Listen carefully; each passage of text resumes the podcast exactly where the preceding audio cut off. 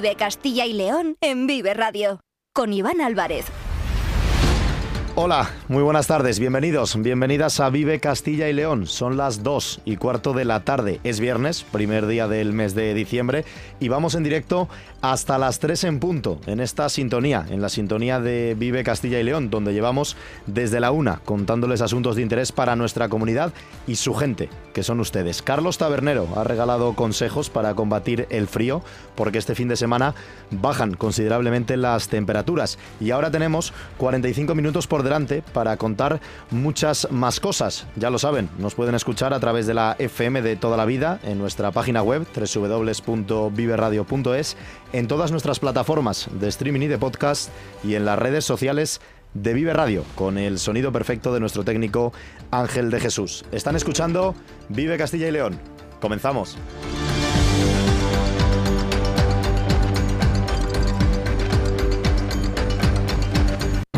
Vive Castilla y León en Vive Radio. Con Iván Álvarez.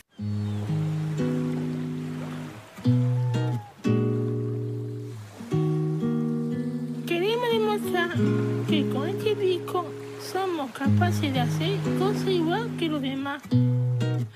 Hasta aprender música para participar en la grabación de un disco.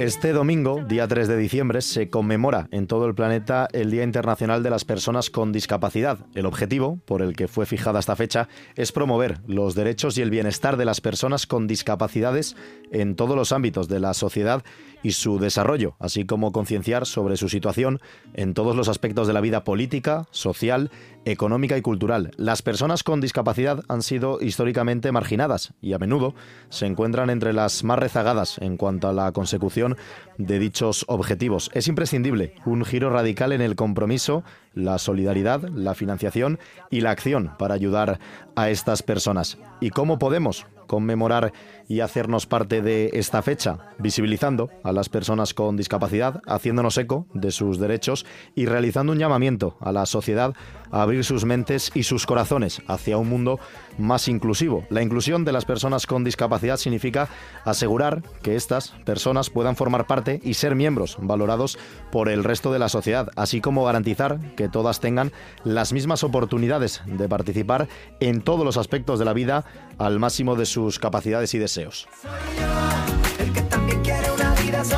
En Castilla y León viven alrededor de 250.000 personas con discapacidad. Según datos de la Gerencia de Servicios Sociales de la Junta, el 6% de la población de nuestra comunidad autónoma presenta un grado de minusvalía igual o superior al 33%. Si diferenciamos por sexos, el 52% de las, personas con discapacidad son mujeres y el 48% son hombres. Y al analizar las cifras por edades, casi la mitad de las personas con discapacidad, el 48%, son mayores de 65 años. Otro de los parámetros importantes a tener en cuenta es el tipo de discapacidad. En Castilla y León viven 93.000 personas con discapacidad física, 18.000 con discapacidad intelectual, 17.000 que presentan una discapacidad mental, 1.000 con discapacidad visual y 7.000 aproximadamente con discapacidad auditiva. Estos son algunos de los datos, muy resumidos, de la realidad de las personas con discapacidad en nuestra región. Para dar visibilidad y profundizar en este asunto, saludamos en directo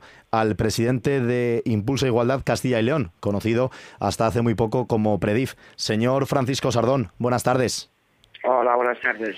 Se acerca una fecha especial, el domingo se conmemora en todo el planeta ese Día Internacional de las Personas con Discapacidad, pero hay que poner el foco en esta cuestión los 365 días del año, ¿verdad?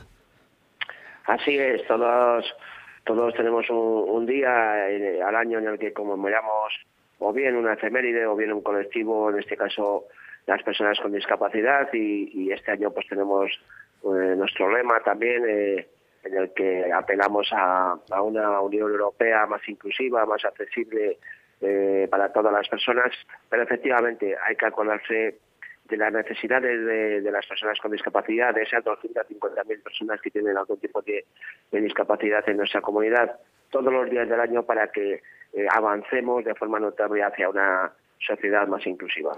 Ustedes llevan muchos años trabajando desde Impulsa Igualdad Castilla y León, como decía, hasta ahora se denominaba PREDIF, para luchar por los derechos de estas personas con discapacidad. Realizan muchas actividades a lo largo de todo el año. ¿Qué tienen preparados ustedes o qué han preparado para este fin de semana? Bueno, pues este fin de semana eh, precisamente hemos puesto en marcha eh, una actividad que vamos a realizar en, en el Bosque de los Sueños, en unas instalaciones que tenemos en Cubillo del SIL con la asociación ASPAIN, en el que personas con sin discapacidad pues van a convivir durante un fin de semana eh, precisamente para promover esa inclusión, para promover el que eh, y demostrar que todos los espacios, cuando se aplican criterios de accesibilidad universal, pues pueden ser compartidos por personas que no tienen discapacidad con personas con, algún tipo de discapacidad, ¿no? Que ese es el ideal de sociedad que perseguimos, un ideal de sociedad que sea inclusiva, que sea amable con, con todos los ciudadanos, con independencia de si eh, un ciudadano tiene una discapacidad, y lo queremos poner en práctica este fin de semana precisamente con motivo del día 3 de diciembre. Mm. ¿Cuáles son esos problemas o los principales, al menos a los que se enfrentan cada día las personas con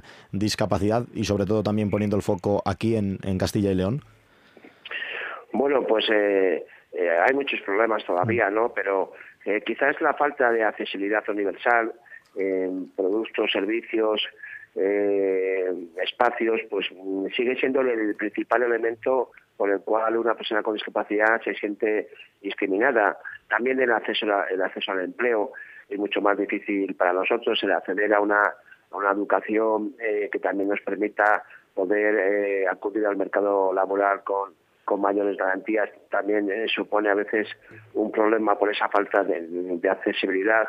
También y, precisamente pues eh, eh, ese es el camino que tenemos que recorrer no para que las personas con, con discapacidad pues puedan desarrollar su propio proyecto de vida eh, desde Impulsa Igualdad hemos sido una entidad pionera en poner en marcha por ejemplo el desarrollo de la figura del asistente personal un, apoyo fundamental para las personas con discapacidad que, que quieran y que pueden puedan vivir de una forma independiente de una forma autónoma de una forma más participativa en la sociedad. ¿no? Nosotros eh, promovemos que, las personas con discapacidad, como hace cualquier otro ciudadano, puedan elegir qué modelo de vida, qué quieren hacer con, con su vida, ¿no? qué proyecto de vida quieren, quieren llevar a cabo. ¿no? Y para eso necesitan apoyos que les permitan eh, tomar decisiones y, y apoyos que les permitan poder vivir de una forma independiente. ¿no? Bueno, eh, para nosotros eso esa es el camino que tenemos que seguir, el que todas las personas con discapacidad, si así lo desean, puedan acceder a la figura de la asistencia personal y sobre todo también pues que vamos a una sociedad más inclusiva, más tolerante en una sociedad que entendamos que, todos cabemos ¿no? y que eliminemos todas esas barreras físicas y, barreras mentales que todavía existen. Hmm. El primer paso para alcanzar esa sociedad más igualitaria y más justa quizás comienza desde la base, ¿no? porque en los datos decía que el 48% de las personas con discapacidad son mayores de 65 años, pero según un informe de UNICEF hay 240 millones de niños y niñas en todo el mundo que padecen discapacidad, niños y niñas que cada día se tienen que enfrentar a problemas como que, por ejemplo, son víctimas en muchos casos en los colegios de violencia, de estereotipos, de diferentes abusos. Y en este caso también los padres y las madres en muchos casos se preguntan qué pasará cuando nosotros eh, ya no estemos, qué respuesta se les puede dar a estas personas y qué podemos hacer para acabar con esas actitudes que muchas veces señalan a esos niños y a esas niñas simplemente por tener una discapacidad. Así es, las niñas y los niños con discapacidad sin duda alguna son los más vulnerables eh, en este sentido, ¿no? Y, por supuesto que nos preocupan muchísimo pues eh, aspectos, eh, situaciones de abuso que pueden sufrir, que sufren en, los sistemas escolares y cuando son más adultos, pues incluso situaciones de, violencia contra contra los niños y niñas más indefensos, ¿no? nosotros ante ante esa situación, por lo que hicimos es que se promuevan más actividades, más acciones eh, que vayan encaminadas a, evidenciar a, los, a nuestra juventud, a nuestros niños y niñas, eh, qué modelo de sociedad es en el que están viviendo y cuál es el modelo de sociedad que tenemos que construir entre todos, que tiene que ser un modelo de sociedad inclusivo y tolerante y en el que entendamos que, todos tenemos esta eh, derecho a formar parte de, una sociedad y a aportar nuestro talento, ¿no? Y eso hay que hacerlo desde, desde cuando son los niños más pequeños, ¿no?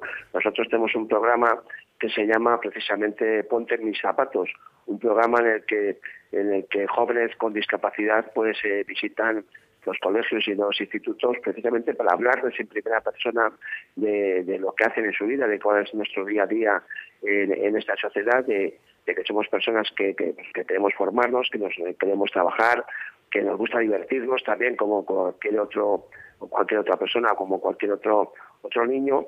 Y yo creo que precisamente cuando conviven, cuando conviven niños con esa discapacidad, es, la forma más natural de que esos niños cuando crezcan pues eh, crezcan viendo normal que en la sociedad hay personas con discapacidad y que eh, estas personas no pueden estar viviendo en casa sin poder salir de ellas por falta de accesibilidad o no son personas que podamos mandar si así no lo quieren a residencias donde quizás su talento eh, es más difícil que lo puedan explotar y que son personas que para que puedan vivir como, como el resto de ciudadanos, como personas eh, como personas que no tienen ningún tipo de discapacidad, pues hay que ponerles unos apoyos, ¿vale? Para que en definitiva tengan las mismas oportunidades que cualquier otro ciudadano. ¿no? Hmm. Señor Sardón, Francisco Sardón, muchísimas gracias por atendernos y enhorabuena también por el trabajo que realizan, lógicamente, desde Impulsa Igualdad Castilla y León y usted como presidente de la asociación. Un fuerte abrazo. Muchas gracias, un saludo. Cojeces del Monte celebra la tercera edición de la Feria de la Trufa Negra, única en la provincia de Valladolid, los días 2, 3 y 4 de diciembre. Acércate y podrás adquirir trufa, quesos trufados, miel, dulces, vino, obsequios navideños, participar en sus catas, en sus talleres de cocina en familia, disfrutar con el concurso de perros truferos y mucho más. Actividades para todos. Entra en cojecesdelmonte.es.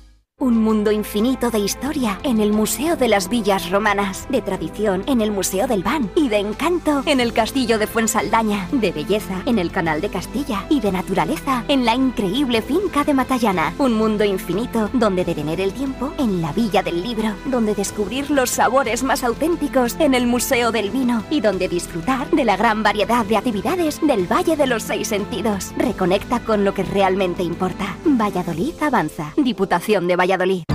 Vive Castilla y León en Vive Radio. Con Iván Álvarez.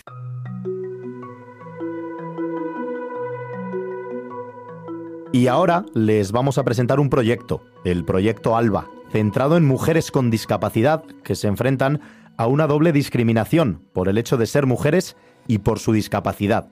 Aspaín Castilla y León ha presentado el proyecto ALBA que trabaja por el empoderamiento y la inserción sociolaboral de mujeres con discapacidad en el medio rural. Este programa se enfoca en superar las disparidades existentes, como las altas tasas de paro, que en el caso de las mujeres con discapacidad son del 22%, siete puntos más que en la población sin discapacidad. A ello se suman los salarios más bajos o las barreras para el acceso recursos de capacitación. El proyecto ALBA va a llegar este año 2023 a 30 mujeres en las provincias de Ávila, Palencia y León, y lo va a hacer a través de un itinerario personalizado de inserción sociolaboral, sesiones grupales de empoderamiento y apoyo psicosocial, talleres para el desarrollo de habilidades prelaborales y alfabetización tecnológica e intermediación laboral. Saludamos al director de proyectos de Aspaín Castilla y León y responsable del proyecto ALBA, Roberto López. ¿Qué tal? Buenas tardes. Muy buenas tardes. He intentado resumirlo de la mejor manera posible en la introducción, pero explíquelo usted de manera más detallada qué es, en qué consiste el proyecto ALBA presentado por Aspain Castilla y León. Lo has resumido también, que, poco voy a tener que añadir. el proyecto ALBA es un proyecto dedicado a fomentar la empleabilidad y el desarrollo psicosocial de las mujeres con discapacidad en el medio rural. Comenzamos en el 2020 con una experiencia piloto en el Bierzo, con 10 mujeres, y vimos que los resultados que nos ofrecía este proyecto y esta manera de trabajar innovadora con ellas eh, necesitaban de, más trabajo y de más ampliación a, otros, a otras poblaciones. Y este año hemos conseguido implantarlo tanto en el Bierzo como en Ávila y en, y en Palencia. Hablamos de mujeres, eh, Roberto, que se enfrentan a una doble discriminación por el hecho de ser mujeres y por su discapacidad. Es una realidad muy dura, una realidad a la que se enfrentan estas mujeres muy complicada, por eso son tan importantes este tipo de proyectos y el trabajo que se realiza desde Aspaín, Castilla y León. Efectivamente, la doble discriminación que sufren las mujeres con discapacidad es una evidencia, como bien has dicho, los datos referidos a, por ejemplo, a las tasas de empleo. Tienen muchas dificultades para incorporarse al mercado laboral y, por tanto, también para su propia inclusión dentro de, eh, la sociedad.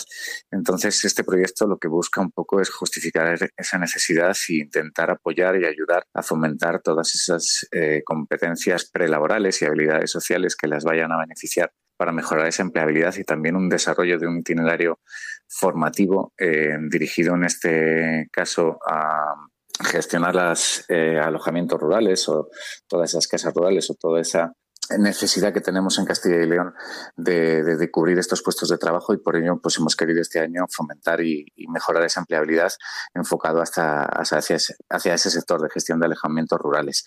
Además el proyecto pues busca una atención muy personalizada. Con cada una de las usuarias que están dentro del proyecto ALBA hay una dedicación individual para entender cuáles son sus objetivos y cuáles podemos conseguir y desarrollar conjuntamente con ellas, además de esas charlas grupales, esas sesiones grupales que buscan un poco favorecer ese empoderamiento para que sean conscientes de que pueden realizar, pueden desarrollarse tanto personal como profesionalmente, igual que el resto de la sociedad. Es importante, yo creo, esto que acaba de comentar Roberto, el hecho de las charlas grupales, pero también el tratamiento individual a cada una de estas personas con discapacidad, porque aunque puedan presentar, o en muchos casos seguro que presentan el mismo tipo de discapacidad o las mismas dificultades, hablamos que cada persona, cada mujer en este caso, vive su propia vida, su realidad, tiene sus problemas que pueden ser diferentes al de otra persona que esté al lado. Es importante ponerlo en común, que cada uno haga visible, cada una haga visible eh, esta realidad, pero también no ese tratamiento individual para escuchar a cada persona y saber qué necesita cada mujer en cada momento. Efectivamente, esto para nosotros nos parece fundamental. No todas parten de la misma base, no todos tienen el mismo desarrollo eh, educativo o académico y entonces intentar generar un itinerario que sea global pensando en la generalidad eh, no funciona o al menos a nosotros nos parece mucho más interesante enfocarnos en el proyecto de vida de la persona, intentar fijar conjuntamente con ellas objetivos y retos educativos que puedan alcanzar de alguna manera eh, a cada una y de manera personalizada la sitúe en una posición de mejorar esa empleabilidad. Hemos puesto el foco, acaba de hacerlo Roberto, en esa cifra, en ese número, el 22%, que es la tasa de paro en el caso de las mujeres con discapacidad, siete puntos más que en el de la población sin discapacidad. Pero quiero preguntarle por el sentido contrario, orientarlo en el aspecto positivo de la pregunta. ¿Qué tipo de trabajos qué tipo de puestos laborales son los que suelen ocupar estas mujeres con discapacidad? ¿Cuáles son los perfiles que más demandan las empresas? Pues todos los enfocados un poco al sector servicios. Entendemos que el sector servicios es uno de los eh, grupos o sectores que más eh, van a poder desarrollar las personas con discapacidad, en este caso las mujeres, dado que necesitan una cualificación y la pueden obtener fácilmente y además tienen una implicación y una dedicación eh, sobresaliente en, en cada uno de estos trabajos. No solo es beneficioso para las personas con discapacidad, para estas mujeres, poder incorporarse al mercado laboral. También, y esto lo destacáis desde Aspain, Castilla y León, es beneficioso para las empresas. Ellas también obtienen muchos beneficios, no solo laborales, sino también en materias, por ejemplo, económicas o fiscales, a la hora de incluir a personas con discapacidad ¿no? en sus plantillas. Efectivamente, otra parte del proyecto está esa prospección empresarial. ¿no? Buscamos aquellas empresas e intentamos concienciar la necesidad de incorporar eh, todo tipo de perfiles dentro de sus plantillas. Y efectivamente, además de informarles de todas las cuestiones fiscales o todas las bonificaciones que, que reciben las empresas por la contratación de personas con discapacidad, ponemos mucho el acento de qué significa más allá de esas bonificaciones el incorporar a una persona con discapacidad a la plantilla. Y muchas empresas están mucho más comprometidas que años anteriores en ver ese impacto social que realmente tienen sus empresas en sus entornos locales. Estamos hablando que este proyecto ALBA en este año 2023 va a llegar a 30 mujeres en las provincias de Ávila, de Palencia y de León. Nos estaba poniendo Roberto el ejemplo del trabajo que ya se viene realizando en el Bierzo. León es la provincia de Castilla y León que más porcentaje de personas con discapacidad registra de todas las provincias del conjunto de, de, nuestra comunidad. ¿Por qué se han elegido estas tres provincias? ¿Por qué Ávila, Palencia y León en este momento? Principalmente se escogió León por eso que, precisamente comentas, ¿no? Al mm. final es, los datos son los que son y nos parecía muy importante atajar allí donde se presente más demanda o más justificada esté la necesidad para actuar con este tipo de proyectos. Y lo hicimos además en la comarca del Bierzo, porque nos parecía muy importante acentuar e implantar el proyecto en zonas rurales. Eh, al año siguiente, en el 2021, conseguimos eh, ampliar este proyecto y desarrollarlo en Palencia, también en el medio rural. Y también nos parecía muy importante el poder desarrollarlo en esas zonas rurales donde eh, quedan un poco alejadas de los núcleos urbanos y que también tienen la misma necesidad o más que las, que las personas o las mujeres con discapacidad del medio urbano.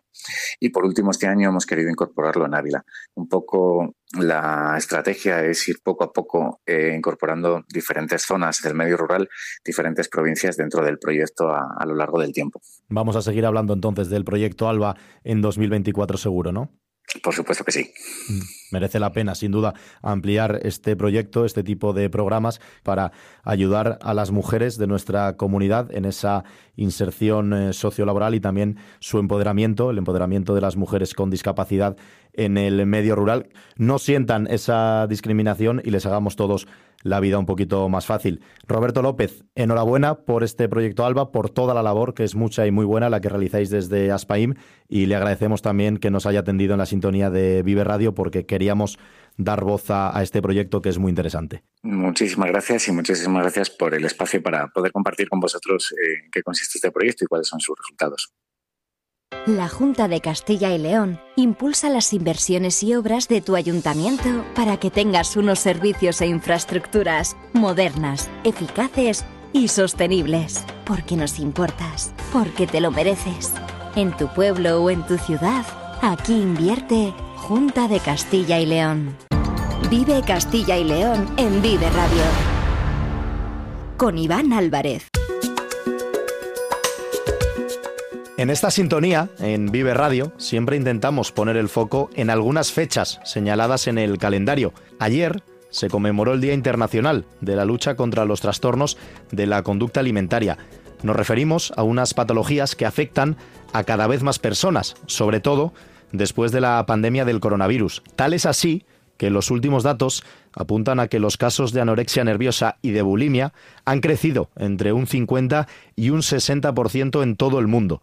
Según el informe Rayadas que ha hecho la Fundación Manantial, el 71% de las chicas de entre 16 y 24 años se identifican con algún trastorno de la alimentación, porcentaje que se rebaja en el caso de los hombres.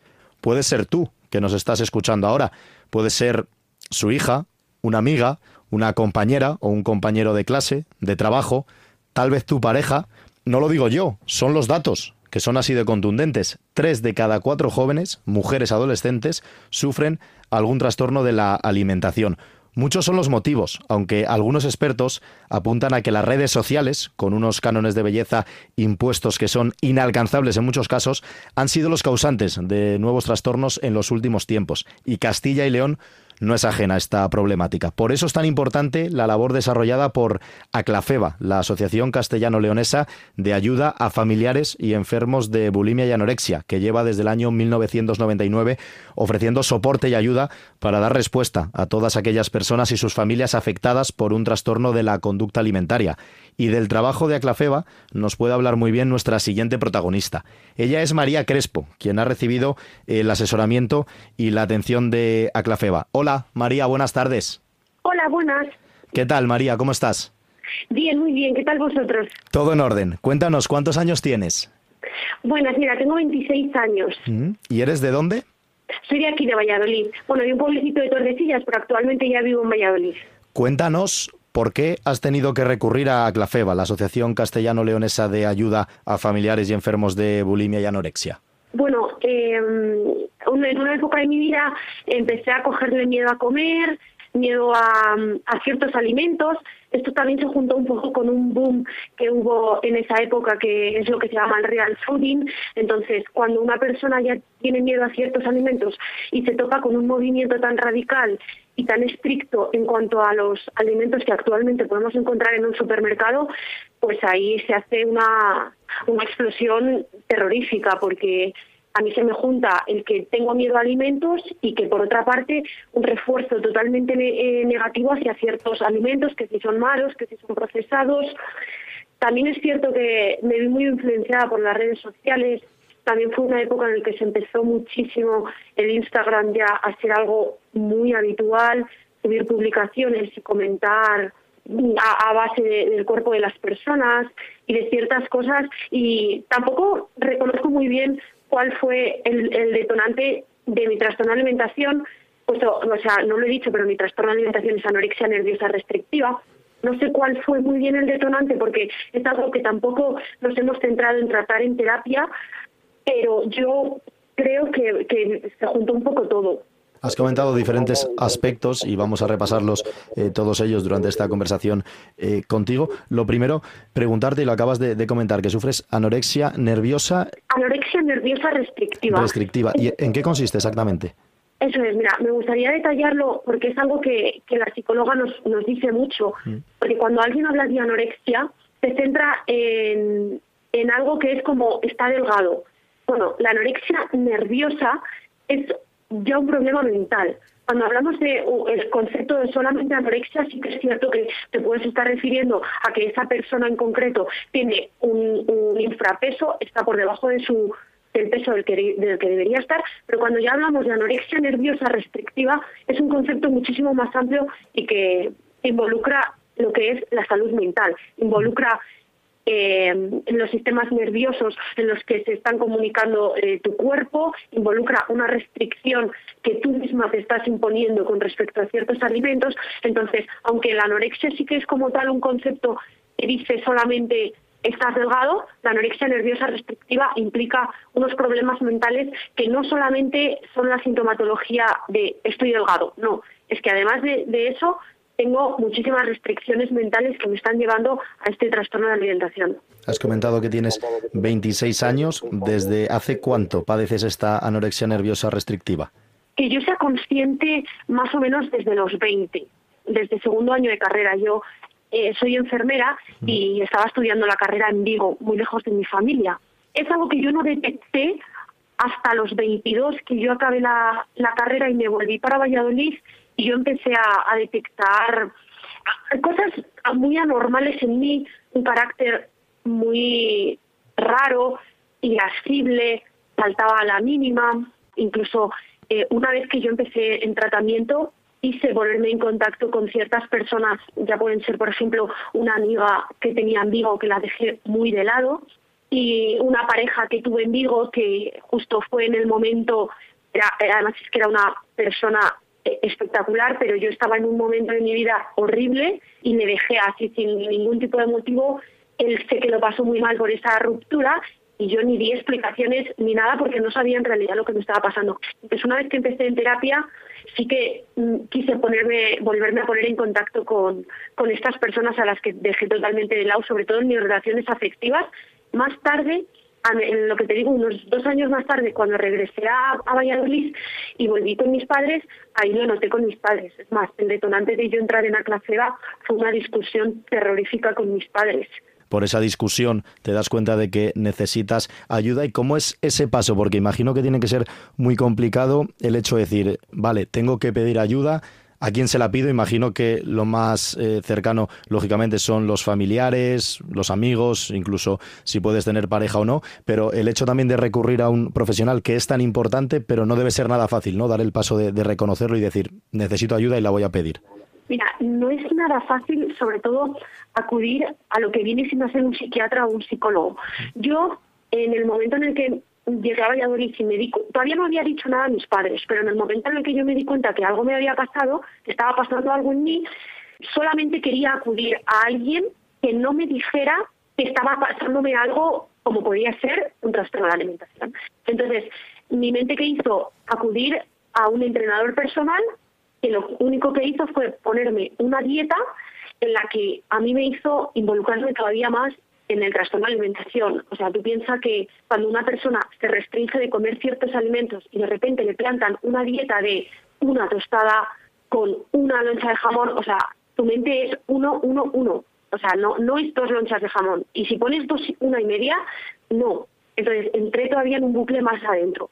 Mm. Después de eso, eso, tuve una discusión muy fuerte con mis padres porque yo decidí eh, animar, bueno, es que tenía, estaba totalmente influenciada por la obsesión con hacer deporte para adelgazar y no comer. Entonces yo le llegué a mis padres con que quería dejar de ser enfermera, algo que a mí me ha, me ha apasionado y me apasiona a día de hoy muchísimo, y quería dedicarme a entrenar y a, y a comer y a hacer dietas. Entonces mi madre se volvió loca, algo que no entendió, y ahí fue el detonante tan grande en el que mi madre dijo está pasando algo y yo dije, está pasando algo mamá porque creo que tengo miedo a comer mi madre, evidentemente que no es tonta, dijo, muy bien, acepta ir a un psicólogo. Y dije, bueno, vale, si quieres que vaya, pues voy, pero yo estoy bien porque me está guiando. En el momento en el que yo, yo acudía al psicólogo de la seguridad social, eh, yo soy enfermera en la sanidad pública y me parece que es espectacular la sanidad pública que tenemos en España, pero en concreto el psicólogo al que yo acudí no me ayudó para nada.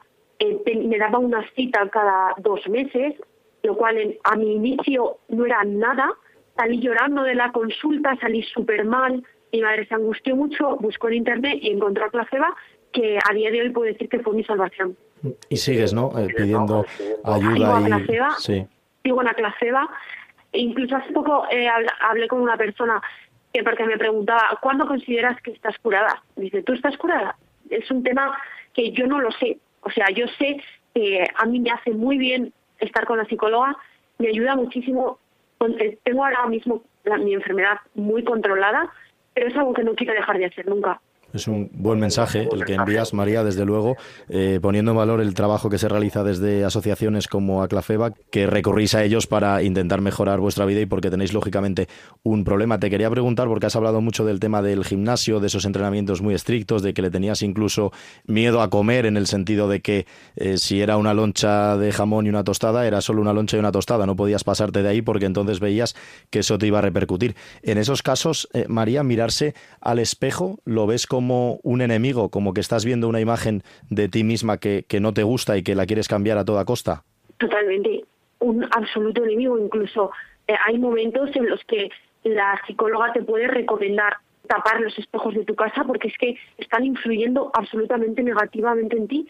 Y yo lo noto mucho cuando, por ejemplo, me encuentro con un bajo estado de ánimo un día, me miro al espejo y me veo mal. Sin embargo, pasan dos horas y me ha pasado algo que me ha animado, me ha alegrado, me vuelvo a mirar al espejo y me veo divina. Es, como que ahí yo me doy cuenta de que el espejo es un enemigo para cuando estás mal, porque es que ves lo que en realidad, o sea, el reflejo de lo que tú estás sintiendo en ese momento. El mensaje que quizás te envía tu mente y no el que te envía realmente el, espejo. Otro de los aspectos que has comentado, y sobre este quiero poner mucho el, el foco, has hablado de las redes sociales, de que empezó eh, a crearse el boom de, de, Instagram, ahora lo tenemos nivel ya masificado total con todos los influencers, las influencers, Instagram, TikTok, o sea, será por, por redes sociales en el que vemos unos cánones de belleza que son pues inalcanzables para la mayoría de, la gente y que en muchos casos no son ni siquiera reales, porque son a base de, filtros en muchos casos. ¿Qué daño hacen las, las redes sociales a, la gente y sobre todo a los jóvenes, ¿no? Que, que, no son conscientes y que están viendo a gente a la que quieren parecerse, quieren ser igual y les lleva a lo mejor a estos comportamientos extremos que se generan problemas a sí mismos? A mí me parece terrorífico. Incluso yo eh, tuve que, que borrar el Instagram durante un año de la influencia que me generaba a día de hoy no considero que todavía me haya recuperado de la adicción a Instagram. Eh, es algo que, que, está muy fuerte dentro de mí. El problema de Instagram es que creo que, que capta lo que estás pensando. Hmm. ¿Sabes? Te metes en una publicación de una chica súper guapa y de repente todos son publicaciones de, de, chicas espectaculares, pues ya te digo, con, en, la playa con unos físicos increíbles. Y luego tú vas a la playa y no ves es, es algo muy contradictorio porque o vas al gimnasio y no ves esos físicos que tú luego estás viendo en Instagram.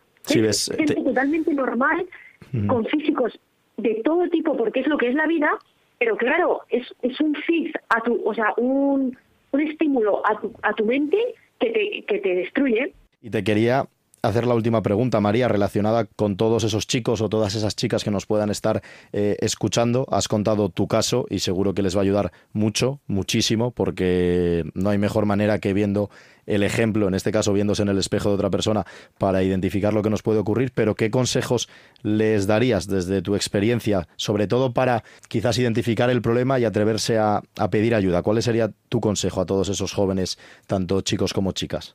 Mi consejo es que, además lo voy a hacer como un símil, porque mm, me lo dijo mi psicóloga y me parece Mm. una manera súper buena de, de ver que, que necesitas ayuda, y es cuando tú no sabes arreglar un coche, ni tienes herramientas para ello, pero quieres hacerlo, acudes a alguien que te enseñe a arreglarlo y te dé esas herramientas.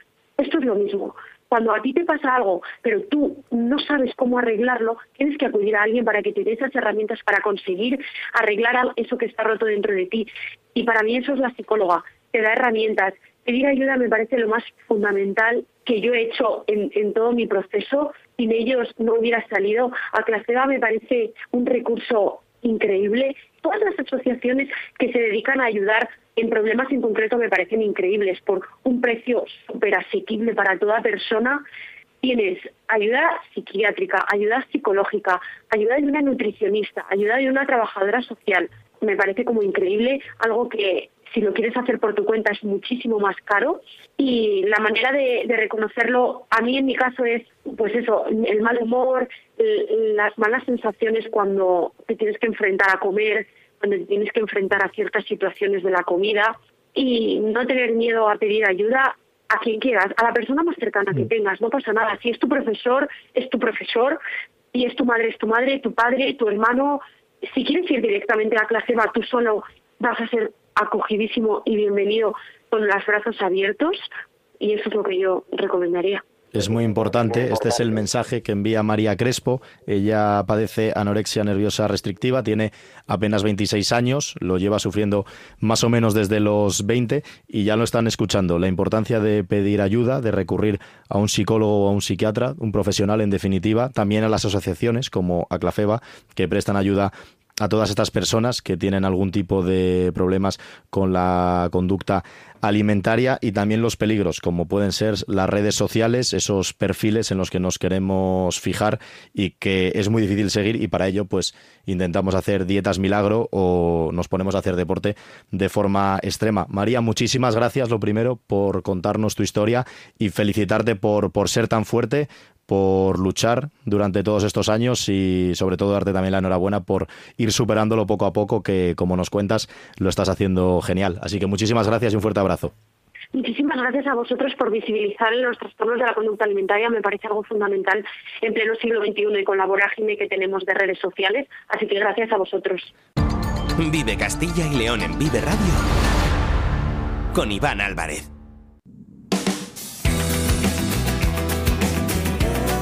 Y apuramos ya la recta final de este Vive Castilla y León, primer programa del mes de diciembre. Diego Rivera, ¿qué tal? Buenas tardes. ¿Qué tal? Buenas tardes. Para contar la agenda deportiva de este fin de semana, comenzando como siempre por el fútbol. Con segunda división, partido mañana a las 9 de la noche, Levante Real Valladolid para el domingo dos partidos, 6 y media Mirandés Racing, 9 de la noche Amorebieta Burgos. Baloncesto. El domingo a la 1 de la tarde, Gran Canaria, Zander Palencia en la Liga Femenina, dos partidos para mañana sábado a las 6 y de Guipúzcoa, Perfumerías Avenida de Salamanca, 7 y media, Cádiz Laseu, Embutidos Pajariel Benvibre. Liga Sobal masculina de balonmano. Los tres partidos en la jornada del domingo, 12 y media, Torrelavega, Banca de Marleón, 5 de la tarde, Benidorm, Vivero, Serol, Balonmano Nava, 6 y media, Atlético Valladolid, Recoletas, Fútbol Club Barcelona. Tenemos un partido en balonmano. En eh, balonmano, en, En voleibol. voleibol, En voleibol. En balonmano tenemos tres. En voleibol tenemos uno, Superliga masculina. El sábado a las 8 de la tarde, Cisneros Alter, Río Duero Soria. Y en rugby. Y en rugby tenemos además un derby, pero antes, mañana a las 3 de la tarde, Complutense Cisneros Club de Rugby El Salvador y el derby llegará el domingo a las 12 y media. Brac, Quesos entre Pinares, Recoletas Burgos, Caja Rural. Buen fin de semana, Diego, amigo. Hasta Gracias. luego, Iván. Y estamos escuchando esto para ver cómo suena Ángel. Con Lidia Veiga. ¿Qué tal, Lidia? Muy buenas. Muy buenas, pues Por- estamos escuchando Estopa, como ¿Por qué? Eso te iba a decir, ¿sabías por qué? Cuéntamelo. A ver, no van a actuar en nuestra comunidad este fin de semana, pero como actua- actualizamos e informamos sobre lo último aquí en Vive Valladolid, en, perdón, en Vive Radio, Mm. en Vive Castilla y León, eh, esta es la última canción que ha sacado el grupo. El día que tú te marches es novedad reciente, reciente de esta noche de, de Estopa. Y con ella Mm. vamos de fondo, si te parece, a por Cuéntame. los eventos de este fin de semana. El circo Stellar Circus presenta su espectáculo Origins, el origen del circo en la localidad de Ponferrada y estará en el recinto ferial hasta el día 10 de diciembre. Y si seguimos en el municipio esta tarde a las 7 y media, concierto de Vandalia Trío. En Valladolid comienza el Festival Valladolindi, que no sé si te gusta, Me encanta. y está conocido como el festival más largo del mundo, porque empieza esta noche con la actuación del Columpio Asesino en su gira de despedida y termina el próximo 10 de febrero. Madre Ters actúa hoy en el Museo de la Ciencia de Valladolid y estará también mañana en La Chica de ayer en Salamanca y tras su actuación sube al escenario Paco Cifuentes. Hay muchas actividades para el público infantil de cara a este puente, este fin de semana. A ver, al final los niños no tienen colegio y disfrutan de las vacaciones y también de cara a Navidad, pues van a tener muchas más. Este espectáculo me lo contó un pajarito de Cantajuegos, estará en Valladolid y también en Salamanca y en Burgos, la Granja de Zenón. Muchísimas actividades, deporte, también conciertos y espectáculos infantiles. Lidia, muchas gracias. Muchas gracias. Y vamos con el tiempo, con nuestro compañero Daniel Angulo, que nos trae la información meteorológica. Buenas tardes. Hola, muy buenas tardes, Iván. Bueno, pues hoy al salir a casa seguro que hemos notado ya ese fresco que llegaba ayer por la noche. Tenemos con nosotros encima, en capas altas de la atmósfera, aire polar y eso se está reflejando también en superficie con temperaturas bajas. Hoy el frío nos va a acompañar, aunque ya las lluvias van a ceder después de esa jornada lluviosa que tuvimos ayer. Se registraron, se recogieron hasta 124 litros por metro cuadrado en el puerto de Pico. En la Cobatilla, en la provincia de Salamanca, en la estación de esquí se recogió en el observatorio de Mer 112 litros por metro cuadrado. Que en Candeleda, que es una zona lluviosa y cálida, se recogieron casi 100 litros por metro cuadrado, 65 en, en Navasfrías, Salamanca y en Monterrubio de la Demanda, en la provincia de Burgos, se recogieron hasta 44 litros por metro cuadrado. Esta madrugada también ha llovido, aunque ya los chubascos han afectado sobre todo a la provincia de Segovia, a la provincia de Soria y tienden a desaparecer según avance la jornada. Pueden surgir esta tarde todavía chubascos por el norte montañoso de León, de Palencia, de Burgos, que pueden ser incluso de granizo. En el resto también chubascos ocasionales, pero lo más destacado sin duda va a estar hoy en esas temperaturas, en ese ambiente fresco, puesto que las máximas apenas van a superar los 9 o 10 grados y eso como mucho. ¿Y qué va a pasar este, en este fin de semana? Pues que vamos a tener también un fin de semana invernal. Hoy 1 de diciembre comienza el invierno desde el punto de vista de meteorológico. Invierno vamos a tener, ambiente invernal, hoy y el fin de semana. Mañana sábado, atención, vamos a amanecer con heladas. De hecho, esperamos heladas prácticamente en todas las capitales de provincia. En Ávila habrá 2 bajo cero, luego las máximas estarán sobre 8 grados, igual que en Burgos, que no pasarán de 8 grados de máxima, también 2 bajo cero al amanecer. En León 1 bajo cero con 9 de máxima. Palencia 2 bajo cero y 8 de máxima. Salamanca heladas 1 bajo cero, 9 de máxima. Estamos hablando, claro, de la capital. En Segovia 1 bajo cero, 6 de máxima tan solo en Soria 2 bajo 0, 8 de máxima, en Valladolid 1 bajo 0, 8 de máxima y Zamora tendrá una mínima de 0 grados, eso es lo que pronostica eh, AEMED, y 9 de máxima. Esta será junto con Valladolid, como digo, con y León, pues una de las capitales de provincia que tendrá mayor temperatura, aunque ya vemos que no llegará ninguna a los 10 grados. ¿Y qué pasará durante el día? Bueno, pues que las nubes de primeras horas de la mañana, las nieblas, irán dando paso a claros, alternarán las nubes con los claros a mediodía y será una jornada tranquila. Si acaso surge alguna llovizna, será en zonas de montaña, por Somosierra, por el sur de Ávila, por el sur de Segovia, poca cosa también por el norte de Soria, en la Sierra de Urbión, norte de Palencia, Montañoso y norte de Burgos. El domingo, este día ya empiezan a cambiar las cosas porque tenemos la llegada de una nueva borrasca con la que comenzaremos la próxima semana. El domingo, eso sí, vamos a amanecer con menos heladas porque va a haber más nieblas. Las nieblas serán las protagonistas a primeras horas de la mañana, sobre todo en el centro de Castilla y León, sur de Palencia, norte de Valladolid, oeste, suroeste de Burgos. Y este día las máximas pues también muy parecidas. Subirán un poquito en Salamanca, donde se pueden alcanzar a los 10 grados. En Valladolid también estarán con máximas de 10 grados, pero amanecerán con heladas. Y en Zamora también se alcanzarán los 10 grados. En el resto 7, 8 como el día anterior.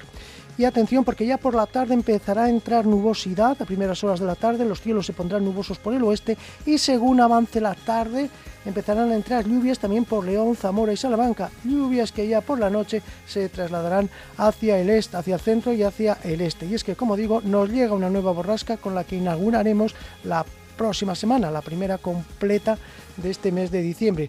El lunes será una jornada lluviosa, pero de eso hablaremos el lunes. Muy buenas tardes y buen fin de semana a todos fin de semana para ti también, Daniel, compañero. Nosotros nos despedimos hasta el lunes, mismo sitio, misma hora, a partir de la una, ya lo saben, en la sintonía de Vive Radio. Sean felices, buen fin de semana, adiós.